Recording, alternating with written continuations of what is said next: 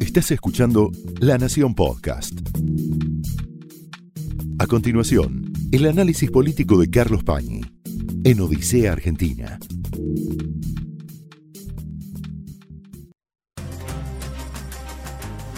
Muy buenas noches, bienvenidos a Odisea.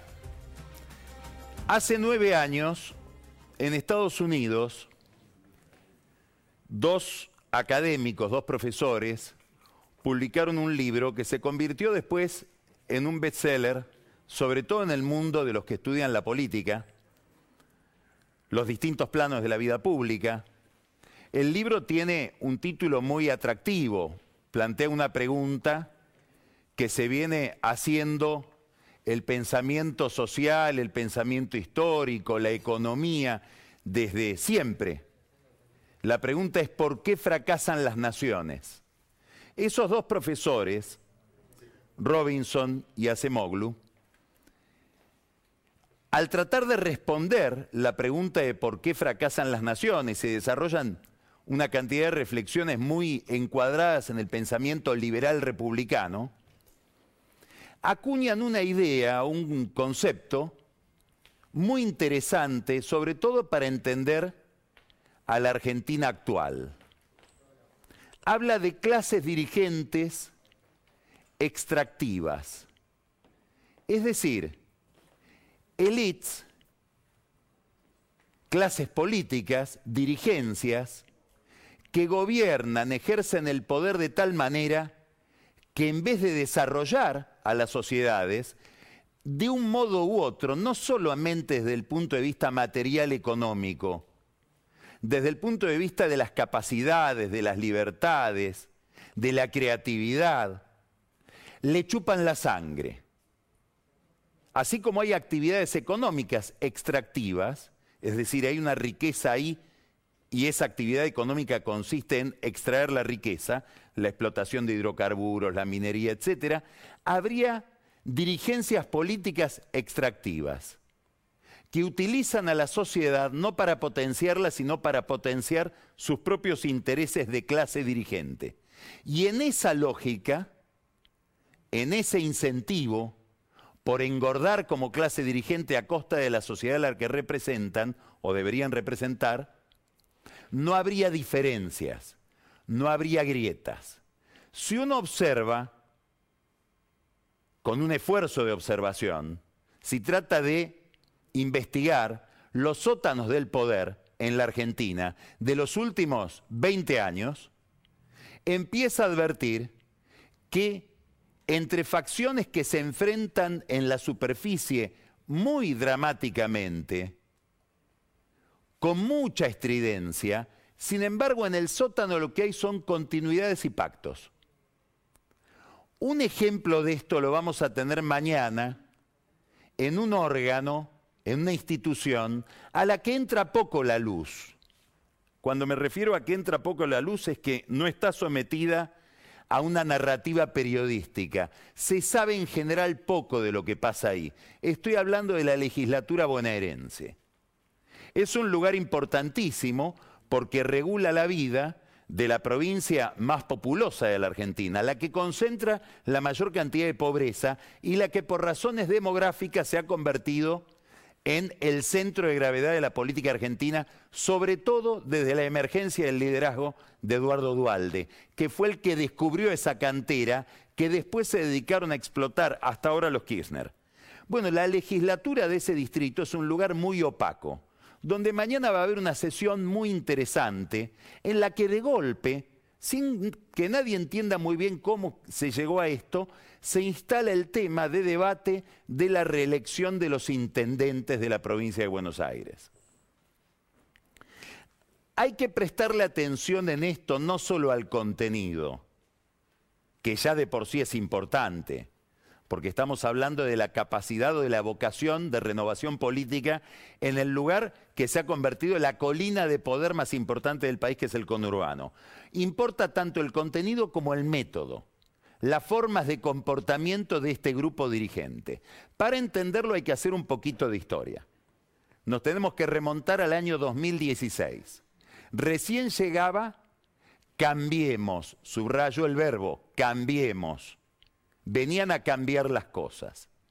En ese intento de cambiar las cosas, María Eugenia Vidal, con quien fue en aquel momento su principal socio político y probablemente durante los cuatro años del paso de María Eugenia Vidal, tuvo en Sergio Massa a un interlocutor, a un colaborador importante, sobre todo en la legislatura, pactaron una ley. Esa ley establecía que un intendente, también los concejales, no puede reelegirse más de una vez. Es decir, un intendente de la provincia de Buenos Aires tendría derecho a ejercer un mandato y después un segundo mandato, es decir, una sola reelección. A los ocho años de ejercer el poder tendría que retirarse por lo menos por cuatro años, para después poder postularse de nuevo. Esto sucedió en el 2016. Curiosamente, lo sabemos ahora, en aquel momento se hablaba de las virtudes de esta ley, hubo una reglamentación extraña, seguramente pactada con los intendentes, que se veían afectados por esta limitación.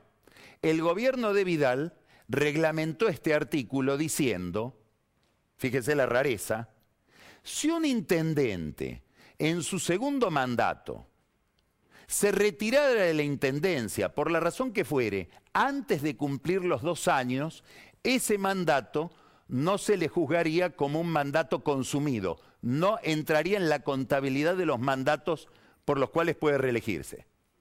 ¿Qué quiere decir? Por ejemplo, si un intendente ejerce el poder cuatro años, lo ejerce en un segundo mandato, pero a los dos años de estar ejerciéndolo, antes de que se cumplan los dos años, se retira, tiene derecho a postularse dos años después. Tener cuatro años más y posiblemente dos más.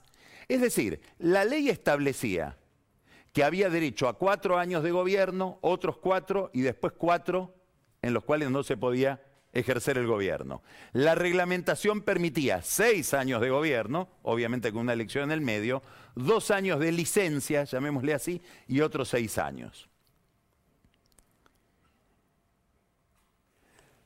No le tiene que llamar la atención esta reglamentación. Porque como usted habrá visto en los diarios en los últimos tiempos, muchos intendentes pidieron licencia. Acá no hay grieta. Vamos a poner dos nombres. El intendente Martín Insaurralde, que es el intendente de Lomas de Zamora, al que nos vamos a referir varias veces este, esta noche, pidió licencia y pasó a ser el jefe de gabinete del gobierno de Axel Kisilov. No fue el único intendente. Sujarchuf, por ejemplo, de Escobar, el intendente Zuckerchuk, nada más ni nada menos se convirtió en el inspector de la hidrovía. El intendente de Jesús del Partido de la Costa pasó a ser miembro también del gobierno de Kisilov. Renuncian a sus intendencias por dos años para poder postularse dos años después, es decir, en el 2023 no hay que aclarar que en el caso de Juntos por el Cambio, Jorge Macri, intendente de Vicente López, pidió licencia para pasar a ser ministro de gobierno de Horacio Rodríguez Larreta. No solo cambió de función, sino también de distrito. Esta era la situación en la que se encontraban los intendentes hasta que hubo que darle, sigo Prestele atención al método. Ya tenemos algo del método. Hago una ley, pero después la reglamento para hacer una trampa dentro de la propia ley que yo hice. Ahora viene un segundo detalle de métodos. Había que darle el acuerdo en la legislatura bonaerense a un funcionario que se llama Guido Lorenzino. ¿Quién es Lorenzino? El defensor del pueblo. ¿De dónde viene? Era un funcionario del corazón de Daniel Jolie. Durante un tiempo fue el interlocutor, el puente, bastante opaco, entre Jolie y la policía bonaerense. Cuando eso se supo, lo sacaron de ese rol y lo mandaron al Consejo de la Magistratura y se convirtió en un puente, como vamos a demostrar ahora, entre Jolie y la justicia bonaerense. Había que darle el acuerdo en el Senado, en la legislatura bonaerense, para que vuelva a ser ahora el defensor del pueblo. Por alguna razón le dijeron, si querés el acuerdo tenés que conseguirnos. Esto se lo dicen los intendentes. Lo anunciamos hace meses esto acá en Odisea. Pasó ahora, hace 15 días. Tenés que conseguir, ya que tenés tantos amigos en la justicia, un fallo por el cual se declare inconstitucional la ley de Vidal y Massa y podamos reelegirnos ahora en el 2023. De golpe, un juez contencioso administrativo de San Martín, dicen en el gobierno de Vidal, funcionarios Vidal, que era alguien por el cual habitualmente pedía Lorenzino, que es el juez Jorge Ocampo, sacó un dictamen, un fallo, una medida cautelar en el sentido que pedían los intendentes para darle el acuerdo a Lorenzino. Con el argumento, probablemente razonable, de que esa ley debía regir a partir del año 2019, es decir, no se podía poner una limitación en el primer mandato porque los que habían competido y accedido al poder en el 2015 no tenían ese, esa limitación. Es decir, no podía ser retroactiva la ley. Ahora llega, claro, es un poco escandaloso dar de baja una ley tan simpática, donde el poder político se pone una limitación a sí mismo. Por eso llega a la legislatura mañana un proyecto que lo impulsa gente del PRO, los mismos que pedían licencia para poder evadir la ley de Vidal, por la cual se va a dar de baja la reglamentación, pero se va a considerar que el primer mandato del 2015 al 2019 no se considera como mandato computable. ¿Qué quiere decir? Que a todos los intendentes que quieran reelegirse en el 2023 no van a tener la limitación de la ley que fue sancionada por Vidal con colaboración de masa. Tendrían esa limitación en el 2027, pero de acá al 2027 pueden pasar tantas cosas, se puede dar vuelta 20 veces esta ley como se está dando vuelta ahora. ¿Qué es lo interesante de todo esto? Primero, ¿por qué no quieren dejar el poder durante cuatro años? Por una razón muy sencilla. Cualquier intendente sabe que una vez que se agarra esa manija, los recursos que vienen con ella, políticos, institucionales, sociales, económicos, hacen que esa manija no se largue más. Es lo que aprendió Massa en Tigre. Lo dejó como sucesor a Julio Zamora y no volvió más. Y quiere volver y no puede.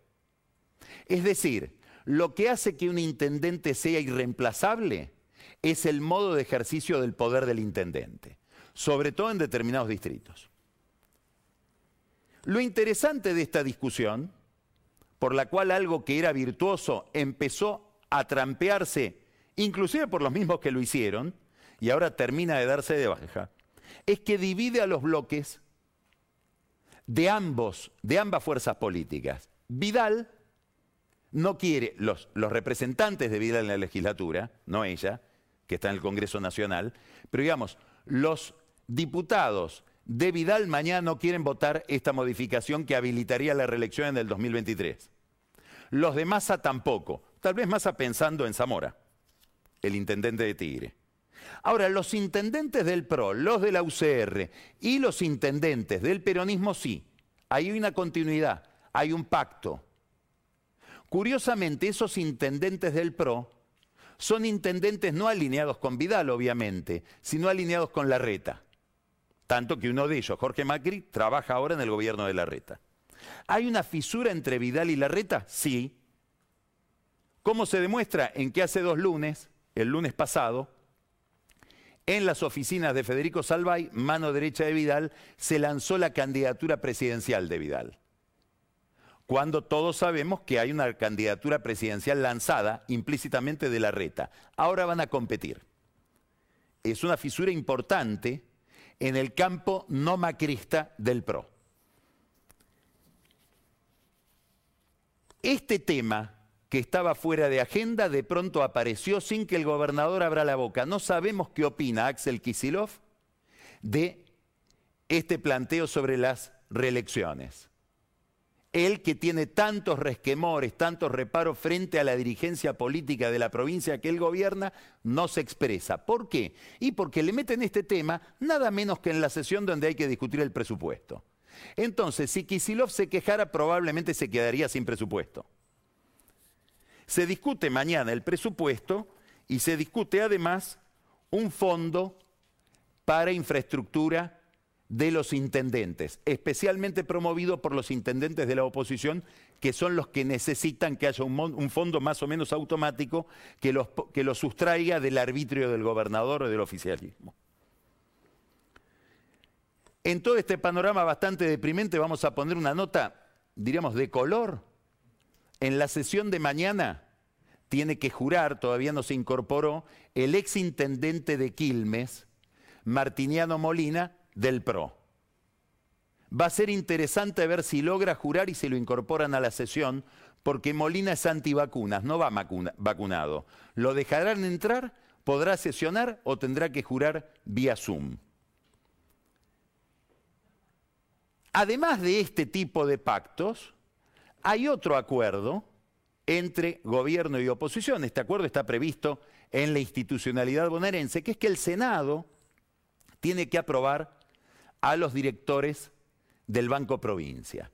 Y entre esos directores del Banco Provincia va a haber uno que pasa de la capital a la provincia, que se llama Bruno Screnchi.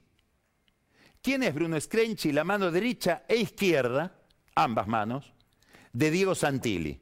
Hasta ahora, ministro de Gobierno de la Reta, al que la Reta se sacó de encima mandándolo a la provincia de Buenos Aires para que ingrese como ministro de Gobierno Jorge Macri, en un acuerdo entre la Reta y Macri para que Macri a su vez no se oponga a la candidatura de Santilli en la provincia de Buenos Aires. Una pregunta imposible de descifrar. ¿Cuánto gana un director del Banco Provincia? Es decir, ¿cuánto va a ganar Screnchi? No sabemos. Lo que sí sabemos es que es un cargo clave, sobre todo para los intendentes de la oposición, porque normalmente esos directores son la palanca que tiene un intendente para conseguir un descubierto si un día no llega a pagar sueldos o para conseguir financiamiento para infraestructura, etcétera. O sea, es un engranaje no visible, pero importantísimo en materia de dinero. Bueno, estamos hablando de un banco en la clase política bonaerense. Ese pliego, el pliego de Screnchi, más de Carlos Fernández, que es un candidato del radicalismo también a integrar el banco, tiene que pasar por el Senado. Pero escuche qué interesante. El presidente del bloque de senadores de Juntos, de todos los que tenían para poner como presidente, inclusive había uno postulado por desde Mar del Plata, Rubinovich, que es un colaborador del el intendente de Mar del Plata, Montenegro, de todos los senadores de Juntos por el Cambio eligieron a Cristian Gribaudo. ¿Le suena a Gribaudo? Sí, le suena, ¿no? Pero de otro campo, del deporte era el candidato a la sucesión de Daniel Angelici, expresidente de Boca, en Boca, el que perdió. Gribaudo es un nombre de Angelici y Angelici es un nombre del juego en la provincia de Buenos Aires. Tiene cantidad de bingos. La comillas, comillas, comillas, la industria del juego pone al presidente del bloque de la oposición en el Senado bonaerense. ¿Por qué es interesante esto? Porque se va a entender de maravilla Gribaudo con Insaurralde. Insaurralde, intendente de Lomas de Zamora, jefe de gabinete de Kisilov, es el que controla la lotería y viene también de la, comillas, comillas, comillas, industria del juego. Era la mano derecha de Jorge Rossi, jefe de la Lotería de Dualde, después intendente de Lomas de Zamora, y una especie de alter ego político del vinguero estrella de todo ese círculo político de Lomas de Zamora que se llama Daniel Mautone. Mautone Insaurralde, Angelici Gribaudo, Mautone y Angelici socios en varios bingos. Acá no hay grieta. Provincia de Buenos Aires, legislatura, gobierno de la provincia, juego. Son una misma cosa. No es novedoso esto habría que indagar cómo se repartieron el juego online entre gobierno y oposición en el último tramo del gobierno de María Eugenia Vidal. de manera tan escandalosa que ella no quiso firmar el reparto de esas concesiones. Las terminó firmando Kisilov, sin chistar. Es uno de los campos de la vida política donde parece no haber fractura.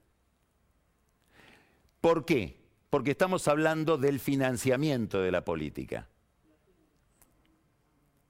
Tampoco parece haber fractura entre los que ejercen el poder desde determinado lugar, por ejemplo los poderes ejecutivos, como dijimos recién, intendentes del PRO, intendentes del radicalismo, intendentes del kirchnerismo, del PJ, no tienen distinción cuando se trata de enfocar el fenómeno del poder y de la, de la continuidad en el poder. Lo mismo vemos cuando se trata de aumentar impuestos, como los de ingresos brutos. Hoy un comunicado, un análisis de la Unión Industrial Argentina respecto del daño que le hace el impuesto de los ingresos brutos a la producción. Bueno, gobiernos que se llenan la boca hablando de la producción, de las pymes, cargan nuevamente con un peso muy distorsivo sobre la industria, el comercio, etcétera, con un impuesto que se habían comprometido a disminuir. Ahora se aumenta con una cláusula rara. En el caso del impuesto a los sellos, hay una cláusula en el pacto fiscal que dice que la máxima alícuota va a alcanzar a cualquier actividad menos al juego. ¿Será que no pueden aplicar la máxima alícuota? ¿Será que ese límite no corre? Queda ambiguo. Una ambigüedad estratégica. ¿Estratégica por qué? Porque le permite al poder político ser arbitrario frente a los industriales comillas, del juego, para que después los industriales, comillas, del juego colaboren.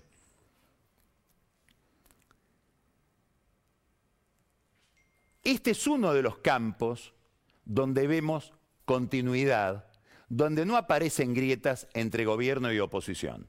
Hay otro campo donde pasa algo parecido, y es el submundo de los servicios de inteligencia al que tantas veces nos referimos acá en Odisea. Hoy hay un escándalo que festeja el kirchnerismo, por supuesto. Ustedes saben que, sobre todo Cristina Kirchner, tiene una coartada para tratar de justificar los escándalos de corrupción que ha habido durante su gobierno, durante el gobierno de su esposo, etcétera, que han sido, digamos, ya a partir de las imágenes de José López con 9 millones de dólares en un convento a las 3 de la mañana, hay poco más que discutir. A eso se le agregaron los cuadernos, los empresarios que auto, se autoincriminaron diciendo, sí, pagué las coimas, digamos. No se puede esconder el sol con un dedo. Pero, como algún argumento político hay que sostener, Cristina Kirchner ha venido desarrollando la teoría de que ha habido algo que ella llama lofer ¿Qué quiere decir? Una persecución política llevada adelante por lo que ella denomina, y el kirchnerismo denomina mesa judicial, que es un conjunto de funcionarios del Poder Ejecutivo de Macri, junto con los servicios de inteligencia y medios de comunicación para hostigar a los que vinieron a imponer la igualdad de oportunidades o la distribución del ingreso en la Argentina. Esta teoría, que tiene huecos enormes, porque por ejemplo, si hubo alguien que contribuyó en los medios de comunicación a estigmatizar al kirchnerismo, se llama Alberto Fernández, durante nueve años. Si hubo alguien que se empeñó en que la justicia juzgara a Cristina Kirchner y a todos los que la rodeaban, es Sergio Massa, cercanísimo a los servicios de inteligencia, a tal punto que hoy daría la impresión de que Jaime Estiuso trabaja para él, al menos eso es lo que le dice Jaime Estiuso a algunos amigos. Más allá de esos grandes huecos de la teoría del Lofer, hoy aparece, lo publica Página 12, que pertenece al sindicalista Víctor Santamaría, es un detalle interesante como veremos después, un video escandaloso. Es un video donde hay un ministro, el ministro de Trabajo de María Eugenia Vidal, junto con un grupo de empresarios de la construcción de La Plata, todos, por supuesto, esos empresarios, de un modo u otro, víctimas de la prepotencia sindical del Pata Medina, que era el secretario general de la UOCRA de La Plata. Y para encarar este problema, el ministro de Trabajo de María Eugenia Vidal, Marcelo Villegas, les dice a estos empresarios, dice esto jamás lo voy a decir en público, pero si yo pudiera armaría una Gestapo, es decir, Gestapo era la policía, la fuerza de choque de seguridad represiva de Hitler, armaría una Gestapo para ir contra todo el sindicalismo. Y les propone que aporten datos para preconstituir causas que, van, que ya están habladas con los jueces, para avanzar sobre los sindicalistas con este método ya que no tiene una Gestapo. ¿Qué es lo curioso de todo esto? Que en la reunión, que está filmada, en una sala que no se sabe todavía bien dónde es, hay quienes creen que es una sala del Banco Provincia, otros suponen, con más verosimilitud, es muy probable que sea así, que esto ocurrió en la sala de situación de la AFI, donde por práctica se filman y graban todas las reuniones. Aparecen en esa reunión dos personas más, los empresarios, el ministro de Trabajo, había otros ministros de Vidal, y están Sebastián Di Stefano y Darío Biorsi. ¿Quién es Di Stefano?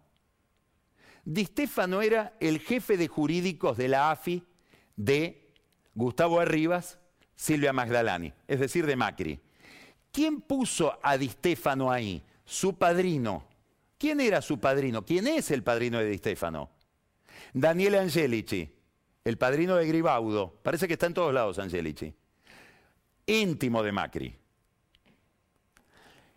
Di Stefano, jefe de legales de la AFI. Darío Biorsi, el otro agente de la AFI que está ahí, cuñado de Silvia Magdalani, casado con su hermana. La mano derecha de Magdalani en la AFI. Son los que presiden prácticamente la reunión. Inclusive son los que presentan a la gente entre sí. Bien por Santa María, de página 12 de publicar este video, porque Santa María que dirige el, sindicato de los encargados de edificio, tercerizó en una empresa la administración de los hoteles de su sindicato. En esa empresa, una de las dueñas es la hija de Magdalani. O sea que con estos videos, Santa María va en contra de la mamá de una aliada de él. Probablemente también sea aliada la mamá. Esto es un escándalo en el que quedan desubicados. Después Daniel Vidota va a hablar de esto con detalle, inclusive va a decir lo que dice Vidal respecto de todo esto. Acá queda desubicada Vidal porque queda ligado su ministro de Trabajo al armado de causas judiciales, que si alguien beneficia este video es a Medina, porque seguramente no había que armar ninguna causa, con que se investigue bien iban a encontrar que Medina era un personaje punible. No se necesitaba la AFI, bastaba hacer bien el trabajo judicial. Si alguien festeja este video hoy, es Medina, que tendrá la oportunidad de decir que fue un perseguido. Pero sobre todo queda muy mal Macri. Porque la pregunta es por qué filmaban desde la AFI de Macri las reuniones de Vidal y, de los ministros de Vidal. En todo caso, si la filmaban, ¿por qué nos destruían esas filmaciones? ¿Qué sentido tenía conservarlas? Ahora quédese con esta idea, porque esta es la clave del problema. Acá quedan muy descolocados dos jueces. Esos jueces se llaman Mariano Llorens y Pablo Bertuzzi. Son dos camaristas de la Cámara Federal Penal de la capital federal. ¿Por qué?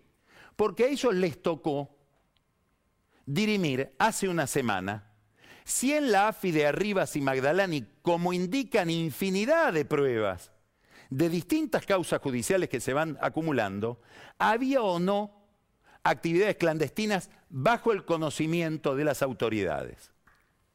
Y estos dos jueces, no así el juez Fara, que falló en contra, estos dos jueces dictaminaron que en realidad lo que pasaba en la AFI de Macri era tarea de cuentapropistas.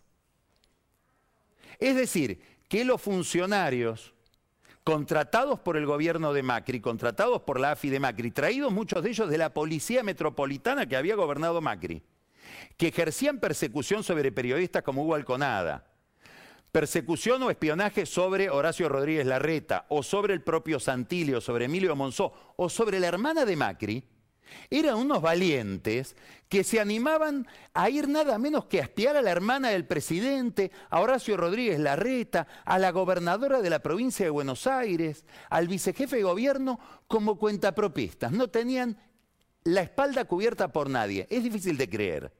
Pero ahora con este video es muy difícil de demostrar.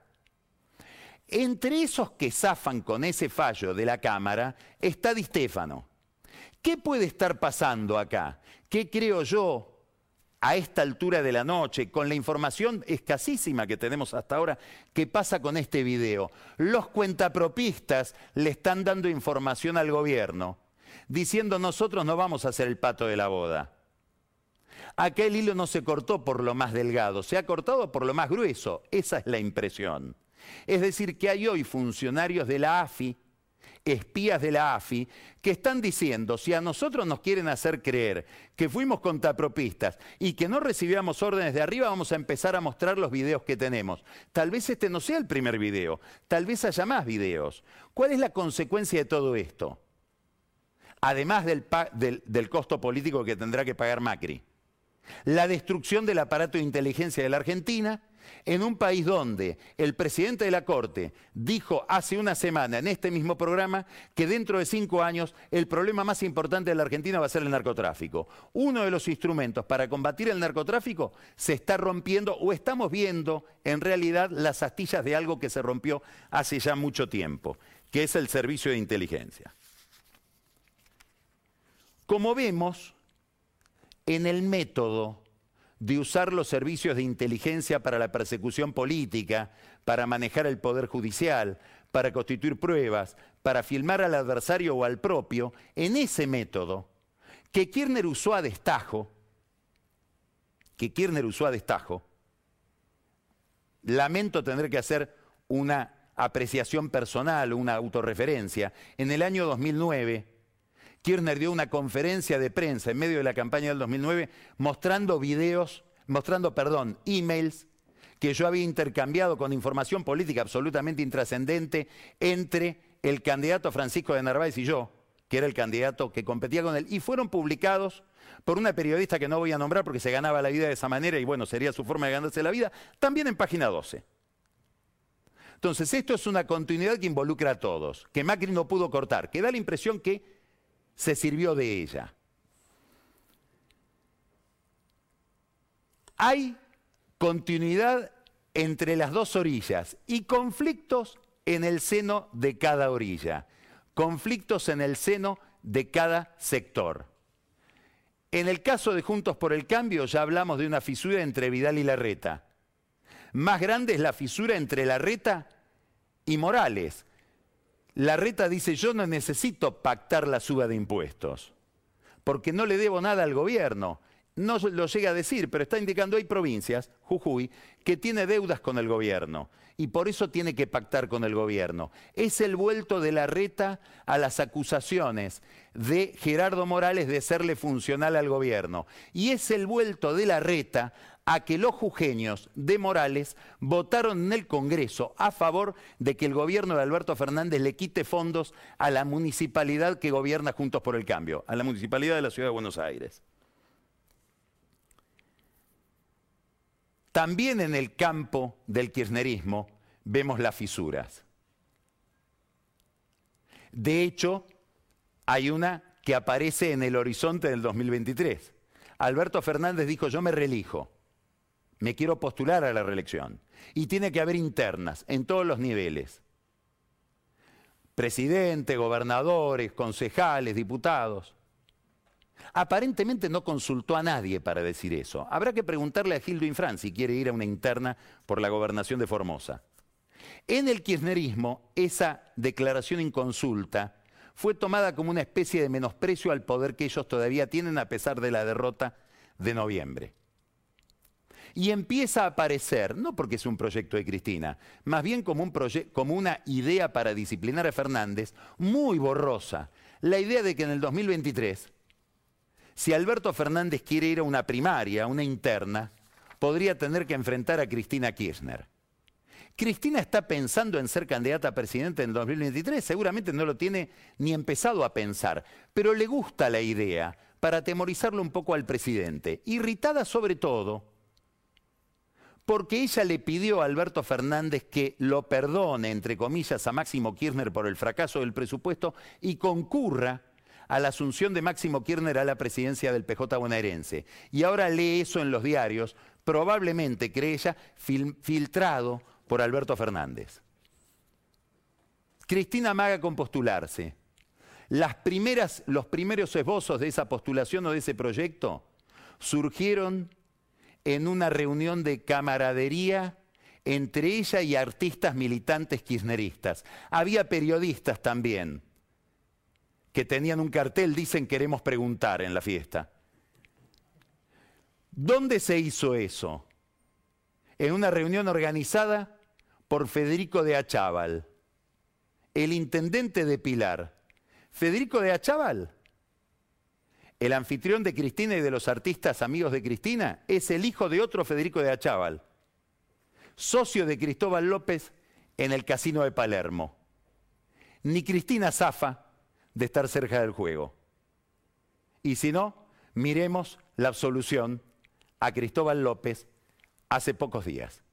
Vamos a empezar Odisea hablando de otros temas. Vamos a hablar de la provincia de Buenos Aires, pero vamos a hablar también de la cuestión social, de los movimientos sociales, del horizonte que le corresponde pensar a la Argentina en esta materia, con el chino Navarro, dirigente, como todos sabemos, del movimiento Evita.